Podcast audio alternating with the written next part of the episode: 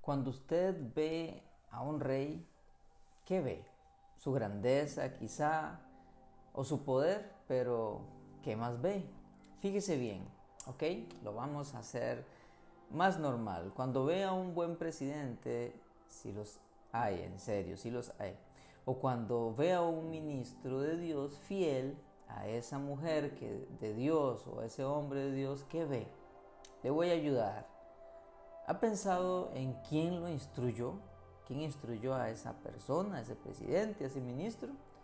Pues este proverbio de hoy nos lleva a fijarnos en esa persona especial que instruye, que forma reyes.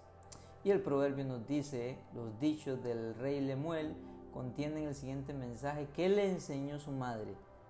Proverbios 31.1.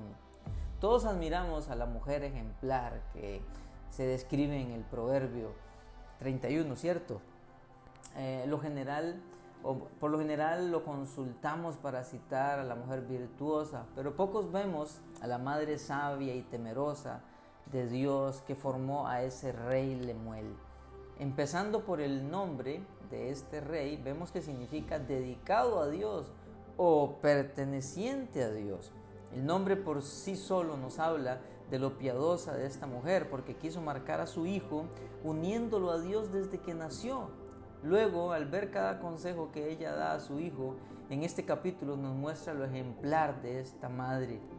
Le dice cosas como, hijo, no te fijes en el licor, eso no es para gente con propósito como tú. Hijo, ayuda a los más necesitados, sé justo. No pierdas el tiempo con mujeres que se valoran tan poco que venden u ofrecen su cuerpo por ahí. La mujer que busques por esposa debe ser temerosa de Dios, no simplemente bella. ¿Qué le parece? ¿Ve usted a una mujer de Dios? ¿Sí? ¿Cierto? A una formadora de reyes. Usted no sabe, mi estimada mujer, si ese pequeñito, esa hermosa que usted está criando será el próximo que haga proezas para Dios en esta vida. Y usted tiene el privilegio dado por Dios de formarle. Este es un gran principio para las madres. Ustedes pueden dejar un gran legado a sus hijos. Ellos serán el reflejo de su entrega a Dios primeramente, de su ejemplo en segundo lugar y de sus enseñanzas en tercer lugar. Ninguna enseñanza que les dé será en vano.